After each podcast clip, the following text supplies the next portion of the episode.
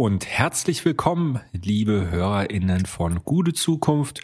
Wir freuen uns, ich freue mich, euch hier im neuen Jahr begrüßen zu dürfen. Und ähm, ich habe es leider nicht geschafft, im gesamten Jahr nicht ähm, den Hendrik loszuwerden. Er ist immer noch da. Und äh, insofern, ja, Hendrik, auch äh, von meiner Seite aus äh, herzlich willkommen und äh, ich hoffe, dir geht's gut. Ja, Jan, vielen Dank. Es sind immer die sympathischen Momente im Podcast. Bin ein bisschen verschnupft, eine kleine Schnupfnase mit. Jetzt, nachdem ich das gesagt habe, oder also im übertragenen Sinn, oder wie meinst du? Beides, das? beides. Mhm.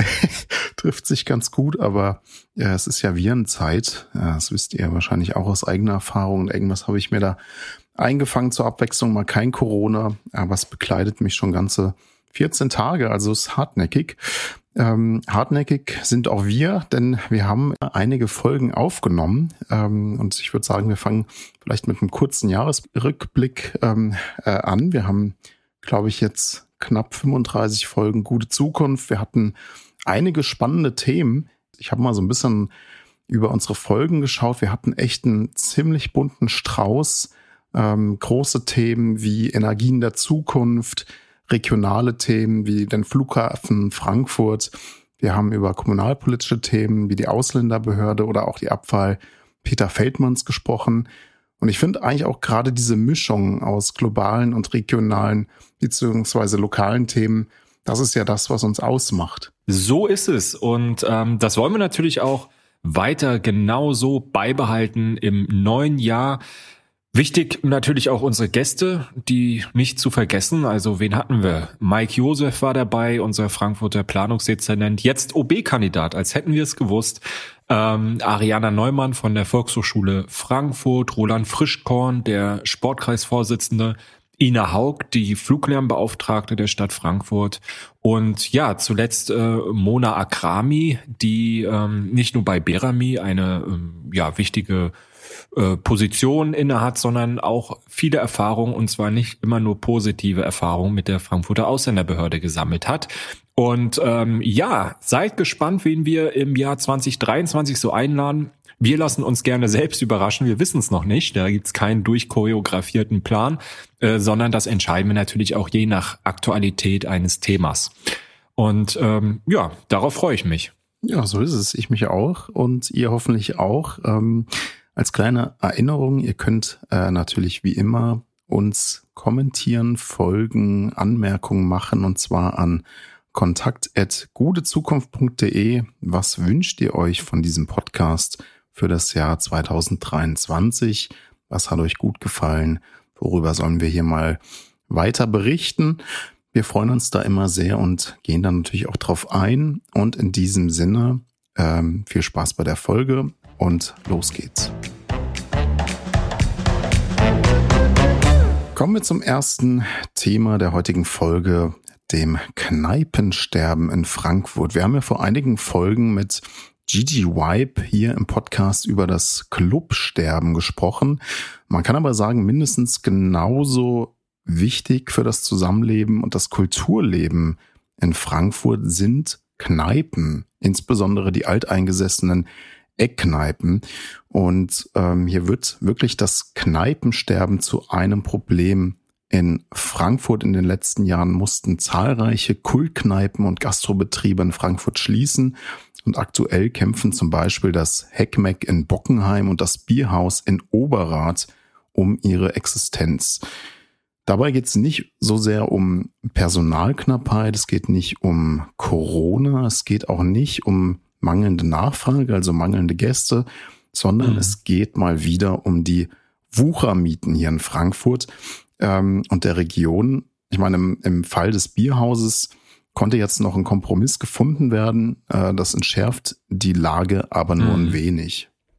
Ja, also es in der Tat, äh, das äh, Bierhaus ist wunderbar, das jetzt gerettet worden ist. Ähm, und äh, äh, das ist natürlich ein, ein, ein Grund, sich erstmal zu freuen, aber ähm, die Lage bleibt weiter sehr, sehr angespannt. Und ähm, wo die Eckkneipe stirbt, das muss man wirklich sagen, schwindet der soziale Zusammenhalt. Denn es ist, gibt keinen Ort äh, oder kaum einen Ort, der niedrigschwelliger ist, der gleichberechtigter ist an keinem Ort können Menschen unterschiedlichster Prägung so direkt einander begegnen. Und im Fall Heckmeck, du hast es angesprochen, in Bockenheim, eine Kneipe, in die ich selbst öfters äh, und gerne gehe, ähm, da ist vor 37 Jahren äh, damals war es äh, eine Brauereikneipe, Frieseneck hieß die mhm. noch, ähm, eben quasi ein Stadtteilmittelpunkt eröffnet worden. Und es ist im Übrigen auch eine Binding-Kneipe, also ähm, das, da kann man durchaus auch äh, in der Gesamtentwicklung einen gewissen Zusammenhang sehen. Mhm. Und ähm, ja, Studentinnen, diskutierfreudige BockenheimerInnen, ähm, viele sind da einfach zusammengekommen, konnten sich unterhalten und haben erstmal ein Bier gekriegt und das ist auch gar nicht so teuer und konnten da einfach erstmal so sein, wie sie sein wollten und wurden dann auch nicht nach einer halben Stunde weggeschickt, weil der Tisch frei werden musste oder so.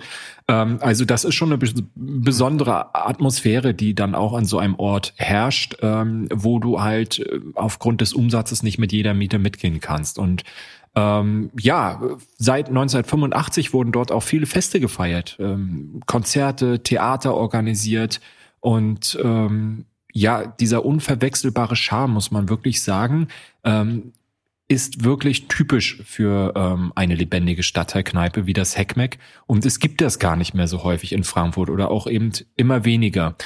Und ähm, ja, Karaoke spielen, Kartenspiele, Quizabende, oder einfach mal so eine Zeitung trinken, äh, Zeitung trinken, Zeitung, eine Zeitung lesen oder ein Äppler trinken, ja, oder einen Kaffee meinetwegen. Ähm, das ist das, was so ein so ein Stadtteilkneipen, Eckkneipen-Leben eben auszeichnet und ähm, was droht verloren zu gehen. So ist es. Zeitung trinken klingt aber auch gut. Ich war auch früher ab und an mal in der Studiezeit vor allem noch ab und an mal im Heckmeck. Mhm. Das ähm, ist echt cool und äh, umso trauriger jetzt, ähm, dass es ja, um seine Zukunft bangt. Aber vielleicht die Frage, wie kam es jetzt eigentlich zum Heckmeck um das Heckmeck? Dieses Wortspiel habe ich mir gerade ausgedacht. Das ist der Wahnsinn. Also, folgendermaßen sieht's aus. Die derzeitige Pächterin, die äh, geht jetzt in Rente und wollte das Heckmeck eigentlich zwei MitarbeiterInnen übergeben. Ähm, die wollten die Stadtkneipe einerseits in ihrer Tradition weiterführen, andererseits auch eigene Ideen einbringen. Und über diesen Plan ist man dann mit der zuständigen Maklerfirma Vesta Immobilien ins Gespräch gekommen. Ähm, also zunächst erstmal eigentlich eine ganz gute Sache, könnte man meinen. Also es geht weiter mit dem Heckmeck. Aber kurz nachdem dann die aktuelle Pächterin gekündigt hat, erschien die Gewerbefläche bei ImmoScout und zwar zu einem dreifachen Mietpreis und dann kam, glaube ich, auch noch die Maklergebühren auch noch on top. Also mit dieser erhöhten Miete, den explodierenden Energiekosten, die wir auch derzeit haben und äh, den gestiegenen Lebensmittelpreisen, wird das Heckmeck-Konzept einfach wirtschaftlich unrentabel und deswegen mhm. auch kaum umsetzbar. Ja, und äh, gerade das äh, Verhalten, was du schilderst seitens des Vermieters, das wird natürlich vor dem Hintergrund der letzten Jahre nochmal besonders ähm, anrüchig und unverantwortlich, ähm, weil einfach viele Stammgäste dem Hackmack auch während Corona die Treue gehalten haben und mit ja irgendwelchen Essen-to-go-Aktionen, Spendenaktionen oder im virtuellen Kneipenquiz ähm, das Hackmack unterstützt haben und gezeigt haben, dass sie sich damit eben auch identifizieren, dass sie es brauchen ähm, diesen Ort mhm. äh, für, ähm, für sich, für den Stadtteil, für ähm, den Zusammenhalt. Und äh, ja, Immobilienspekulation droht das Ganze jetzt wirklich vor die Hunde gehen zu lassen. Und das wäre eine Katastrophe und äh, für Bockenheim und ein Verlust urbaner Vielfalt. Mhm, wobei man sich auch fragen kann, also ich meine, eigentlich könnte es ja auch im eigenen Interesse der VermieterInnen mhm. liegen, ähm, verlässliche MieterInnen und damit eben auch verlässliche Mieteinnahmen zu generieren, wenn man weiß, okay, ja. das sind verlässliche Leute, die führen das weiter. Ähm, also wäre das ja eigentlich ein besseres Konzept, als jetzt kurzfristig irgendwie den maximalen Ertrag erzielen zu wollen. Ja, das finde ich auch. Und ich finde am Ende so eine Fehlentwicklung äh, wird aus meiner Sicht auch negative Folgen für VermieterInnen haben. Dieser ständige Pächterwechsel, häufige damit verbundene Leerstände, das ist ja nicht nur schlecht für das Image des Gebäudes, sondern das kostet auch einfach viel Geld. Mm, und für die Stadtteile ist es natürlich essentiell. Also dass wir gerade in Stadtteilen ähm, mit einer urbanen Kultur natürlich auch mhm. Stadtkneipen, Stadteckkneipen brauchen und eben nicht diese ja, Monokultur aus Handyläden und Kettengastronomie, also nichts dagegen, aber das kann halt nicht alles sein. Ja, aber das Problem ist halt, ähm, was du ansprichst, ist natürlich im ureigenen Interesse einer Stadt äh, und einer Stadtgesellschaft äh, und Zugleich kann sie eben überhaupt nichts dagegen tun oder kaum mhm. etwas, da es sich um Privatrecht handelt, in dem eben Mietverträge, solche Gewerbemietverträge äh, abgeschlossen werden. Und da kann man als Stadt eben, naja, nur appellieren an Vermieter bei Mieterhöhungen, die ja durchaus notwendig sein können und auch ihre Berechtigung haben. Ja, also gerade wenn es sehr alte Mietverträge sind, kann man durchaus auch schon mal eine Mietanpassung rechtfertigen. Aber da eben mit Augenmaß vorzugehen und nicht durch überzogene Forderungen die Lebensqualität in den Stadtteilen zu gefährden. Und äh, wir haben ja in, in vielen Städten und gerade natürlich auch in Frankfurt eine Wirtschaftsförderung. Ähm, und die kann sicherlich auch noch mal beraten, ja, die betroffenen Betriebe. Mhm. Ähm, aber solange eben diese Gewerbemietverträge völlig frei verhandelt werden, müssen wir uns ja einfach auch ein Stück weit ähm, damit abfinden, dass es dann die Spielhallen und Wettbüros sind, die die Mieten zahlen können. Mhm. Und das Frage ist, die Frage ist halt wirklich, kann das ökonomische so wirklich das einzige Kriterium sein? Also ich glaube, die Stadt hat jetzt auch angekündigt, dass man zumindest für die städtischen Liegenschaften zukünftig auch im Gewerbebereich Konzeptvergaben als Standard anstreben will. Ja. Das heißt, dass dann der Mietvertrag ähm, ja zumindest nicht mehr das entscheidende Kriterium bei der Vermietung beziehungsweise Verpachtung ist. Aber das reicht jetzt vielleicht auch nicht wirklich, oder? Ja, ich würde sogar noch weitergehen. Also das Thema muss eigentlich auf die Tagesordnung aller politischen Ebenen. Ähm, ich finde, es braucht eine Milieuschutzsatzung für Gewerbeimmobilien. Wir haben das in, in Frankfurt ja äh, als äh, Milieuschutz für Wohnimmobilien. Ja, also wenn ähm, ein Vermieter Mietverträge kündigt oder ähm, ja, die Mietverträge seitens der äh, Mieter gekündigt werden, weil sie eben keine Ahnung, da entmietet werden, quasi durch irgendwelchen Baulärm oder solche Geschichten. Ähm, und ein begründeter Verdacht daraufhin besteht, dass der Vermieter spekulieren will und äh, da äh, sozusagen Luxus sanieren will und dann extrem hohe Mieten verlangen will oder das einfach auch spekulativ leer stehen lassen will, dann hat eben die Stadt jetzt die Möglichkeit, äh, da zuzugreifen und zu sagen, wir haben ein Vorkaufsrecht äh, und wir kaufen jetzt diese Immobilie und ja, geben die dann äh, unter anderen Bedingungen wieder frei. Ähm, aber diese Milieuschutzsatzung, das kann eine Stadt nicht selbst erlassen, sondern das ist Bundesrecht, ähm, das durch ähm, Land, durch das Land letztlich ähm, ja weiteren Rahmenbedingungen äh, zugetragen werden muss und dann von der Stadt eben umgesetzt wird. Und das heißt, da braucht es erstmal einen größeren Aufschlag auf Bundesebene. Das kannst du nicht so einfach umsetzen. Ähm, aber es würde zum Beispiel helfen, ein Leerstandskataster für die untere Ladenzeile mal aufzunehmen. Also wenn man die Berger Straße beispielsweise in Bornheim hochläuft oder eben auch die Leipziger Straße, dann siehst du einfach ganz viel leerstehende Ladenfläche im Erdgeschoss. Mhm. Ähm, das kann so eigentlich äh, nicht sein ähm, und da muss die Stadt eben vielleicht auch mal erheben, äh, was es da, was es da an Leerständen überhaupt gibt mhm. um eben auch das Problem sich ein bisschen zu vergegenwärtigen. Äh, und es gibt sicherlich Interessenten. Und gerade in einer Einwanderungsstadt, in der äh, viele Menschen erstmal keine Möglichkeit haben, einen anderen Beruf oder einen, einen Job in einem größeren Unternehmen anzunehmen, zu sagen, ich mache mich jetzt mal selbstständig und ich mache so einen kleinen Verkaufsladen, ja, ich vertreibe irgendwas, ähm, keine Ahnung, Kiosk oder so, ähm, oder auch Gastronomie. Und äh, dass sie da eben die Möglichkeit nicht haben, weil die Mieten viel zu hoch sind, das äh, kann eigentlich auch nicht auch nicht sein. Und ähm, ja, dann braucht es vielleicht auch für die Stadt auch Mittel zum Ankauf und äh, für die Neuvermietung der Erdgeschosse. Wenn man sagt, also wir haben ja etwas, da gibt's niemanden, wir kaufen das als Stadt jetzt einfach mal an und vermieten das zu vertretbaren Konditionen. Ähm, das sind alles so Maßnahmen, finde ich, die sehr grundlegend wären, aber die notwendig sind aus meiner Sicht, ähm, um eben diesem, diesem Problem Herr zu werden. Genau. Und ja, was kann man machen? Also es gibt jetzt ein, es gibt jetzt eine Initiative beziehungsweise eine Petition. Da kämpfen jetzt äh, vor allem Bockenheimerinnen und Bockenheimer um den Erhalt des Hackmack. Wir werden euch die Petition in den Show Notes verlinken und ähm, ja, die UnterzeichnerInnen fordern, fordern die Eigentümer, also die Vesta Immobilien, auf, ihre soziale Verantwortung wahrzunehmen. Ähm, es geht dann natürlich auch die, um die Frage, ob man Alternativangebot mit einer angemessenen Miete entwickeln kann, um diesen wichtigen Treffpunkt, das Heckmeck in Bockenheim, zu erhalten.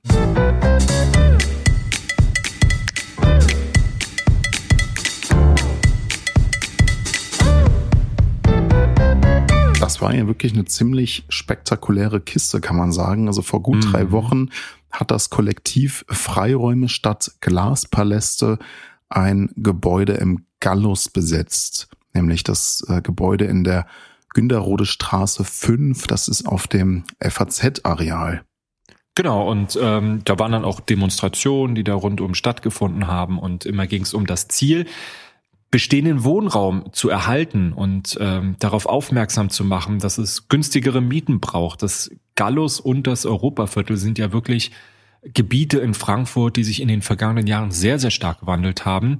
Und gerade Neubauten mit höheren Mieten ähm, gegenüber äh, Bestandsbauten halt deutlich ähm, ja, in, in, äh, zugenommen haben. Mhm. Und äh, diese höheren Mieten, die haben sich auch natürlich auf den Mietspiegel und auf die übrigen Mieten aufgewirkt, ausgewirkt, denn ähm, der Mietspiegel orientiert sich ja an den Neuvermietungen und in dem Moment, wo dann immer ähm, höhere Neumieten verlangt werden, steigt halt auch der Mietspiegel, an dem sich äh, äh, sozusagen die Mieten orientieren in Frankfurt.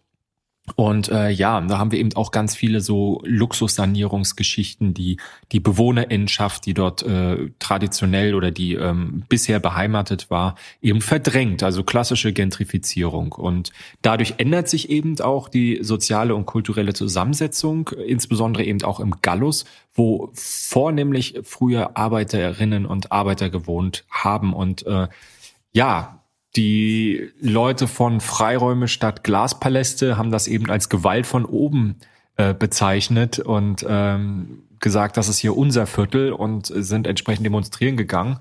Und ja, ich, ehrlich gesagt, ich finde, da kann man nur zustimmen.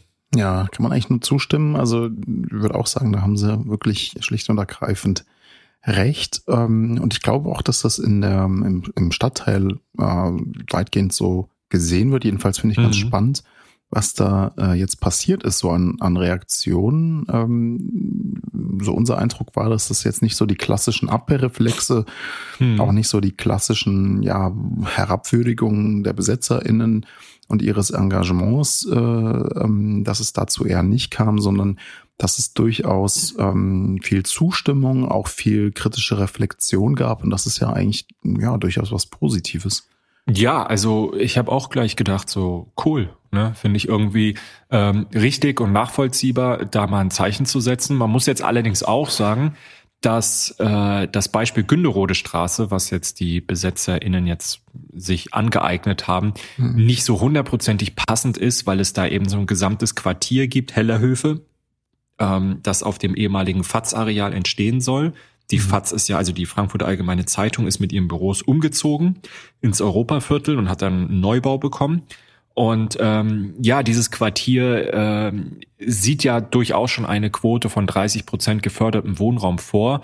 Ähm, und es sollen dann 506 Wohnungen entstehen, sagt die FAZ, und davon rund 177 geförderte eben. Also und da sind auch noch sind auch noch andere Sachen geplant, auch gerade im Bereich Bildungsinfrastruktur ja. die jetzt äh, vielleicht nicht äh, klassisch äh, diesen äh, Luxusbüro äh, oder oder Wohnturm mit Hundewaschplatz im Keller äh, irgendwie darstellen. ja, also es ist ja, es ist ein bis zu 60 Meter hohes Bürohochhaus geplant, aber eben auch zwei Kitas, ähm, genau, vierzügige Grundschule mit Sporthalle ähm, und ja, insofern also eigentlich auch ähm, äh, ein ähm, diverses äh, mhm. diverse Planung. Aber insgesamt kommt ja schon auch in der, in der Geschichte jetzt natürlich ein, ein Grundsatzkonflikt äh, zum Vorschein. Denn die einen sagen ja, die Stadt soll nur noch sozialen Wohnraum bauen. Und die anderen sagen, naja, das wäre das Beste, was eigentlich den Investoren passieren könnte. Denn wenn die ABG jetzt nur noch geförderten Wohnraum schafft, dann konkurriert sie ja letztlich nicht mehr mit den Investoren. Ja, das ist so. Ähm, also dieser Grundsatzkonflikt, der schwingt natürlich schon länger in der Debatte mit. Ähm, aber ja, hier, hier ist äh, das vielleicht gar nicht sozusagen das entscheidende Motiv gewesen. Denn letztlich ging es diesem Kollektiv vor allem um die Frage, was passiert eigentlich in der Zeit, wo ein Gebäude schon leer steht, ähm, aber eben auch noch nicht neu entwickelt worden ist. Und äh, da kommt jetzt die sogenannte Zwischennutzung im Spiel und, und was, was da eigentlich passiert, ne? Genau, und da hat jetzt die Stadt Frankfurt einen Gestattungsvertrag verhandelt. Das heißt, ähm, das Kollektiv Freiräume Stadt Glaspaläste kann das Gebäude zwischennutzen, äh, und zwar so lange, bis die Abbrucharbeiten äh, beginnen. Ähm, man kann sich das nochmal kurz anschauen. Also Nutzungsüberlasser ist die städtische mhm. Gesellschaft KEG. Mhm. Und äh, genau, vom, vom Datum der, der Vertrag erlaubt jetzt bis zum 30. April, April 2023 die Nutzung des Hauses und dann muss es aber auch von den NutzerInnen geräumt werden. Ja, und ich finde, es ist wirklich bemerkenswert, äh, wenn man beispielsweise auch die Äußerungen der zuständigen Magistratsmitglieder sich anschaut. Also ähm, beispielsweise Baudezernentin Silvia Weber, die hat gesagt, wir haben durch die Gespräche gelernt, dass wir in Frankfurt zukünftig sensibler mit Zwischennutzungen umgehen müssen und dass es auch dann hilfreich ist, wenn wir den Wohnraum für nur kurze Zeit zur Verfügung stellen können. Und das ist in einer Großstadt wie Frankfurt Orte der Solidarität und Diskussion, aber auch der unbürokratischen Hilfen geben muss.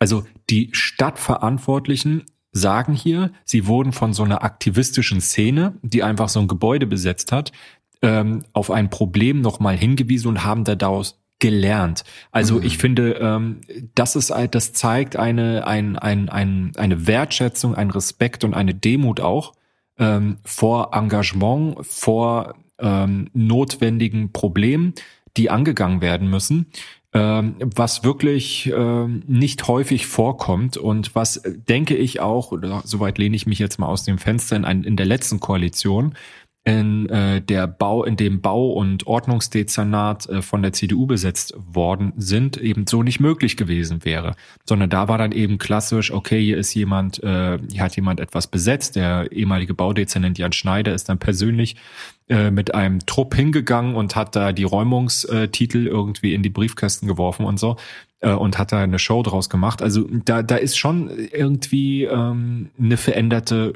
Politik dahinter. Und äh, ja, damit kann ich mich identifizieren, muss ich sagen. Ja, ich meine, da steckt auch immer viel Herzblut dahinter. Ähm, es ist jetzt in diesem, in diesem Fall ist es, ich meine, das Ivi kennen wir natürlich alle in Bockenheim. Das ähm, waren wir ja auch früher selbst mal und haben uns das angeschaut und da gab es viele Veranstaltungen. Also es gibt da natürlich auch eine lebendige ähm, politische Kultur, ähm, die auch für die Stadtgesellschaft wichtig ist. Was ich jetzt an dem jetzigen Gebäude eigentlich noch ganz interessant finde, ist, dass es auch äh, gut sichtbar ist. Also man äh, ja. wird damit konfrontiert, etwa auch vom, äh, wenn man in der S-Bahn sitzt, glaube ich, kann man es sogar sehen. Ja, ja. Ähm, und ja, insofern macht das natürlich was mit der Öffentlichkeit und ähm, stößt vielleicht auch die BürgerInnen auf die Problematik. Ich meine, die Problematik ist, glaube ich, den meisten, die hier wohnen, bekannt, äh, diese enormen äh, Mieten, das Problem, wirklich äh, soziale Räume zu finden.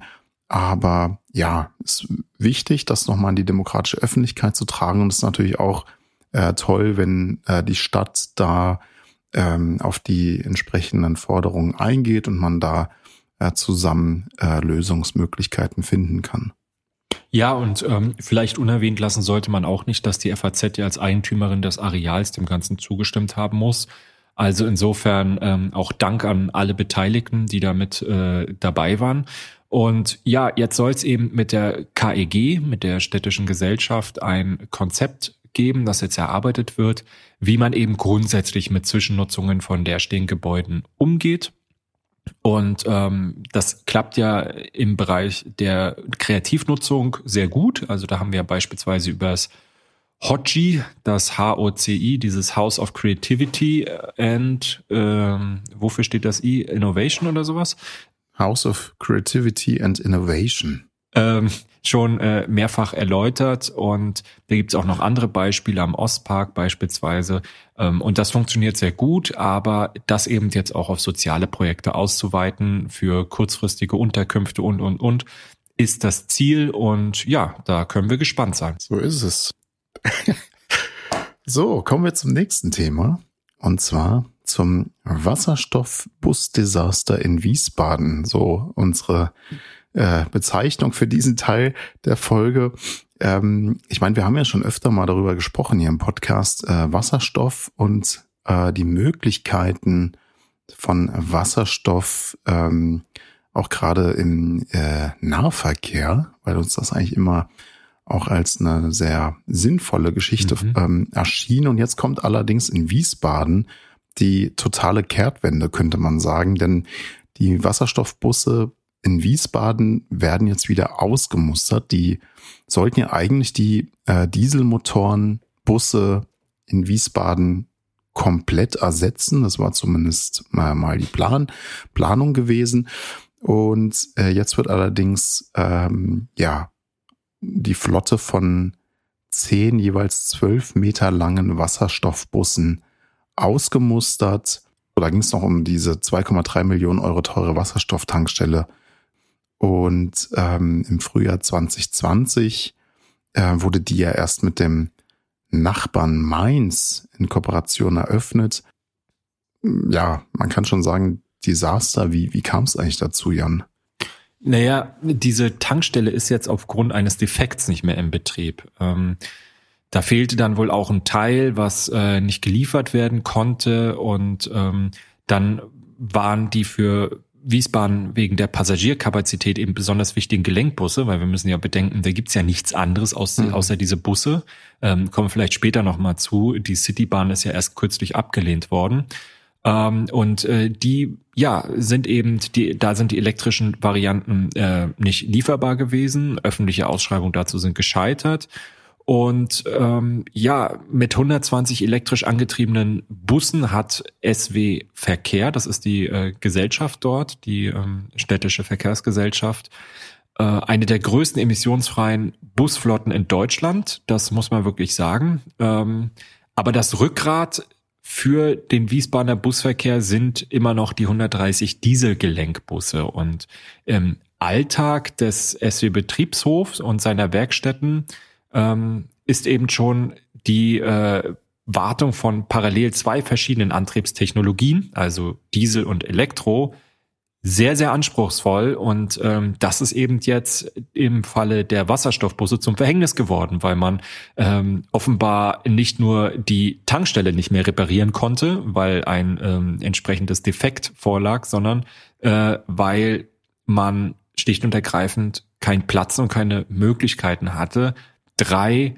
verschiedene Antriebe, ja, regelmäßig hm. zu warten. Tja, was macht man jetzt? Jetzt wird bis 2024 werden erstmal 36 ja. Dieselgelenkbusse bestellt. Also es genau. klingt nicht unbedingt logisch. Also man hätte jetzt auch vielleicht versuchen können, dann ganz äh, konkret in Richtung Wasserstoff zu gehen. Aber das ist jetzt jedenfalls die Entscheidung in Wiesbaden.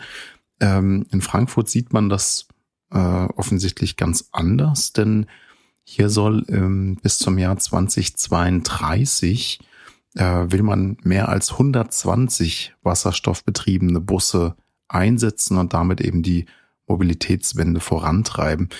Ich meine, der Vorteil der Wasserstofffahrzeuge ist ja schon, dass sie mit knapp 400 Kilometern eine etwa doppelt so hohe Reichweite haben wie die Batteriebusse.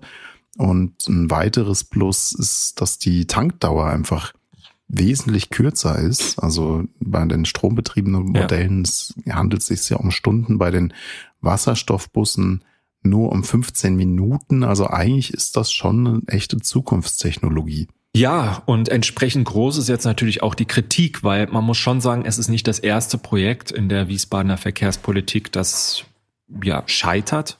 Wir hatten auch ein Fahrradverleihsystem, das ähm, nicht adäquat auf die Wiesbadener Verhältnisse angepasst war und dann eben auch ähm, erfolglos war. Wir hatten die Citybahn, die so wichtig gewesen wäre, also Straßenbahn, ähm, mhm. äh, die dann abgelehnt worden ist in einem Bürgerbegehren, ähm, weil es auch nicht gut verteidigt worden ist, warum man das jetzt unbedingt braucht. Dann gab es Korruption, es gab Filz in der Geschäftsführung und ähm, im Fall der Wasserstofftechnologie stellt sich nun auch die Frage, ob man womöglich hohe Fördersummen des Bundes zurückerstatten muss, wo man das Projekt jetzt fallen lässt. Also es geht um jährlich bis zu 60 Millionen Fahrgäste ähm, in Wiesbaden ähm, und dass eben diese Wasserstoffbusse gescheitert sind, weil ähm, der Betriebshof mit der Wartung von drei unterschiedlichen Antrieb, äh, Antrieben überfordert gewesen ist, das ist wirklich ein Punkt, wo man sagen muss, da ist die Planung wahrscheinlich irgendwie gescheitert oder, oder fehlgeplant worden. Bei sowas musst du einfach wissen. Also das kann ja nicht sein, dass du mhm. da einen Haufen Busse bestellst und die haben dann keinen Platz. Oder du hast ähm, mhm. jemanden, der in der Lage ist, diese Antriebe parallel zu, ähm, äh, zu äh, warten. Und das ist dann natürlich ein großes Problem. Ja, absolut. Vielleicht noch mal ganz kurz zur Straßenbahn. Also ich habe ja früher auch äh, eine Zeit lang in Wiesbaden gewohnt und also diese diese Bahn, das wäre einfach wirklich eine wirklich gute Lösung gewesen, weil äh, momentan ist man in Wiesbaden ja wirklich nur auf den Bus äh, angewiesen. Und ich hatte mal mit Wiesbadener FreundInnen gesprochen und die sagten dann auch, also sie können das nicht verstehen, warum die, ähm, wie das, warum das Votum in diese Richtung ging. Also es gab ja diese Bürgerbefragung, ähm, ob man diese Bahn möchte. Und ihre Erklärung war so ein bisschen, naja, man hat eben alle Stadtteile abstimmen lassen, auch die äh, Stadtteile, die es vielleicht gar nicht angeht oder nichts angeht. Und die haben dann vor allem, ähm, ja, Kosten darin gesehen oder haben da vielleicht nur die Nachteile drin gesehen, kann ich jetzt nicht einschätzen. Äh, und demokratisch betrachtet ist es natürlich auch eigentlich richtig, alle zu fragen. Aber ähm, will nur sagen, es gibt da durchaus einigen Unmut jetzt auch unter manchen äh, WiesbadenerInnen, dass es dazu nicht gekommen ist. Und jetzt eben noch das zweite Debakel mit den Wasserstoffbussen, was insofern natürlich nochmal dramatischer ist, ähm, weil Wasserstoff jedenfalls aus unserer Sicht eine Zukunft haben muss. Alles andere wäre einfach unplausibel. Ähm, der reine E-Antrieb, äh, die reine Nutzung von E-Antrieben macht aus meiner Sicht eigentlich keinen Sinn, weil die Batterien einfach viel zu groß und schwer sind. Und ähm, wie schon gesagt, beim Wasserstoffbus hast du einfach den Ladevorteil, du hast eine höhere Reichweite. Ähm, also man müsste das wirklich nutzen können.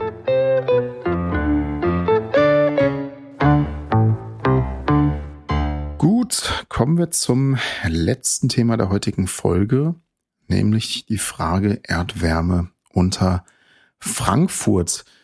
Eine aktuelle Statistik zeigt, der Klimawandel ist vor allem an den ansteigenden Durchschnittstemperaturen ablesbar. Sie erhöhten sich in Frankfurt nämlich von 8 bis 10 Grad in den 1950er Jahren auf 11 bis 13 mhm. Grad in den vergangenen zehn Jahren. Das genau, ist und das, heftig. und das Jahresmittel der Temperatur in Frankfurt ist in den vergangenen 72 Jahren um 1,3 Grad gestiegen.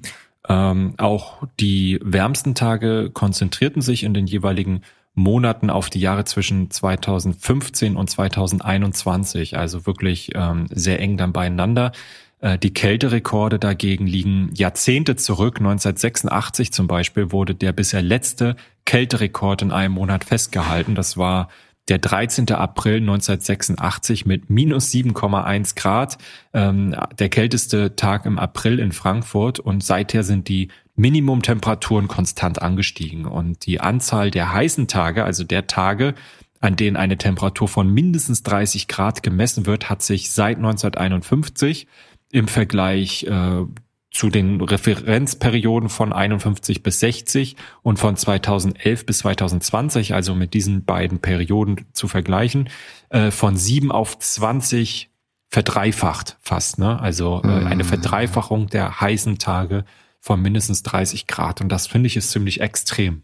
Voll. Und da ist also jetzt noch das Problem, das dazu kommt, ist natürlich, dass ähm, wir fehlende Niederschlagsmengen haben, dadurch, dass ähm, die Nassjahre ausbleiben. Das heißt, ähm, durch das, dieser konstant sinkende Grundwasserspiegel kann äh, momentan nicht ausgeglichen werden. Und es lässt sich stark vermuten, dass die fühlbaren und auch sichtbaren Probleme und Schäden auf diesen geringeren Niederschlag zurückzuführen sind und natürlich dann mit den erhöhten Temperaturen zusammenspielen. Also eigentlich ein Teufelskreis. Genau. Und deswegen will man eben in Frankfurt, wir haben darüber ja auch schon einige Male berichtet, ähm, bis 2035 klimaneutral Strom und äh, Wärmeversorgung äh, herstellen und eben unabhängig von fossiler Energie sein. Und eine wichtige Rolle könnte dabei die Geothermie spielen. Bisherige Untersuchungen im Frankfurter Stadtgebiet haben gezeigt, dass möglicherweise unter Frankfurt in einer Tiefe von 800 Metern Temperaturen im Bereich von 40 Grad vorzufinden sind, die man dann eben nutzen könnte. Mhm. Und um die tatsächlichen Begebenheiten und Potenziale im Frankfurter Untergrund zu ermitteln, lässt die Stadt Frankfurt als Bauherrin jetzt seit Anfang November eine Forschungsbohrung vorbereiten. Und da ist im Grunde ja Ziel des Vorhabens, äh, verlässlichere Aussagen darüber zu machen, mit welchem Aufwand eigentlich Erdwärme im Frankfurter Untergrund gewonnen werden kann. Denn man kann sich das schon vorstellen, dass zukünftig gut gedämmte Gebäude dann direkt mit Erdwärme geheizt werden oder eben auch große Gebäudekomplexe unter Einsatz von Wärmepumpentechnologie wirtschaftlich mit Erdwärme versorgt werden können. Also es klingt schon, klingt schon spannend. Genau, und ähm, die Geothermie hat natürlich auch den Vorteil, dass sie ganzjährig verfügbar ist und eben eine super Ergänzung zu Sonne und Wind, ähm, wo ja dann immer die Energie gespeichert werden müsste. Ähm, und besonders interessant ist sie eben auch zur Beheizung von Gebäuden. Das funktioniert sehr, sehr gut.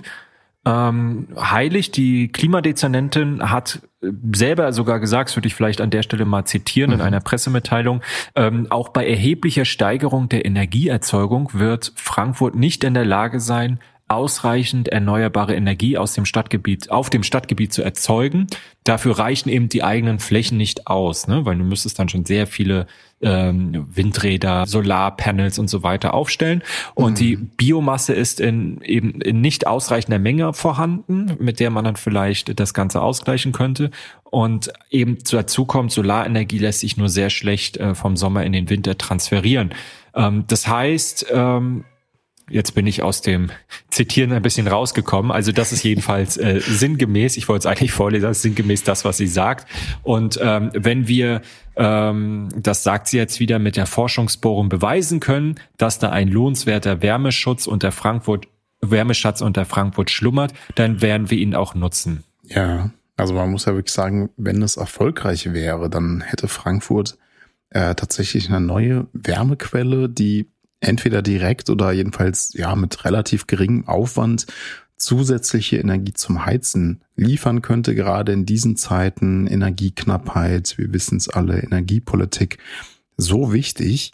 Und ähm, diese, diese neue Wärmequelle käme eben zu den ja, weiteren Wärmequellen äh, hinzu. Wir haben ja Abwasser, Flusswasser, äh, industrielle und gewerbliche Abwärme, etwa von Rechenzentren, auch ein extrem wichtiges Thema, über das wir sicherlich weiter sprechen, ähm, die wir im Abwärmekataster der Stadt Frankfurt bereits erfasst haben.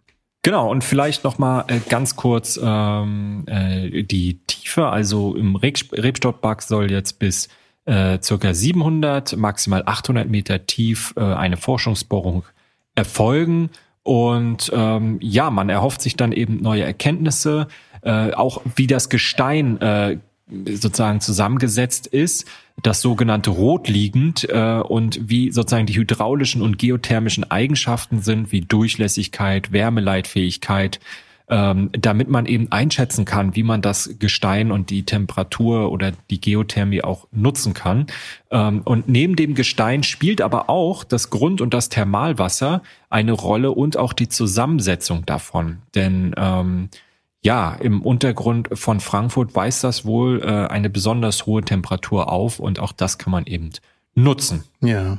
Also es ist spannend und äh, spannend ist vielleicht auch, dass ähm, die geplante Endtiefe von 800 Metern, du hast es gerade angesprochen, das ist bei der äh, Forschungsbohrung am Rebstockbad. Dabei handelt es sich tatsächlich um die tiefste jemals niedergebrachte Bohrung im Frankfurter Stadtgebiet. Also auch das ein Rekord und bin gespannt, wo man da rauskommt. Also in China oder in Offenbach, man weiß es nicht. Jedenfalls auch das nochmal äh, spannend äh, zu erwähnen an dieser Stelle. Ja, das war's heute mit einer guten Tour über ähm, ja Wohnungspolitik, ähm, Stadtteilkultur äh, bis hin zu äh, erneuerbaren Energien.